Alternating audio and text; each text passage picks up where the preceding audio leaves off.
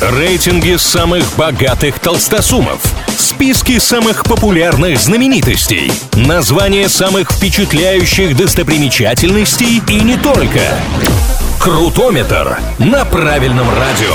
Как известно, все познается в сравнении, для этого составляются разные рейтинги, а мы с ними разбираемся. В этом выпуске вновь поговорим про прошедшие Олимпийские игры в Пекине и узнаем спортсменам, каких стран обещали самые большие призовые за медали.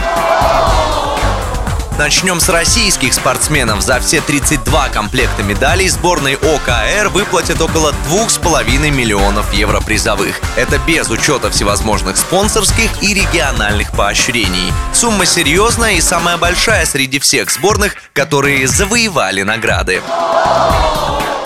На второй строчке итальянцы. За 17 медалей Пекинской Олимпиады команда Сапенин получит от государства суммарно около 2 миллионов евро. А вот сборная США, хоть и взяла на 8 наград больше, чем итальянцы, денег получит заметно меньше, где-то миллион триста тысяч евро. Но тут есть важный нюанс. Если почти все европейские сборные получают выплаты от властей, то спортсмены из Штатов получают только деньги от рекламодателей. Кстати, лидеры медального зачета норвежцы вообще не получат никаких призовых. У них в стране такая опция не предусмотрена.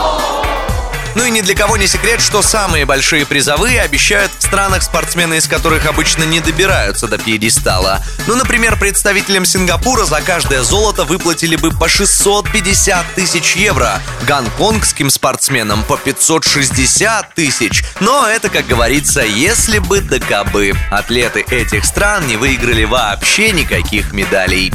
На этом у меня пока все. С вами был Илья Андреев. Услышимся на правильном радио. Крутометр на правильном радио.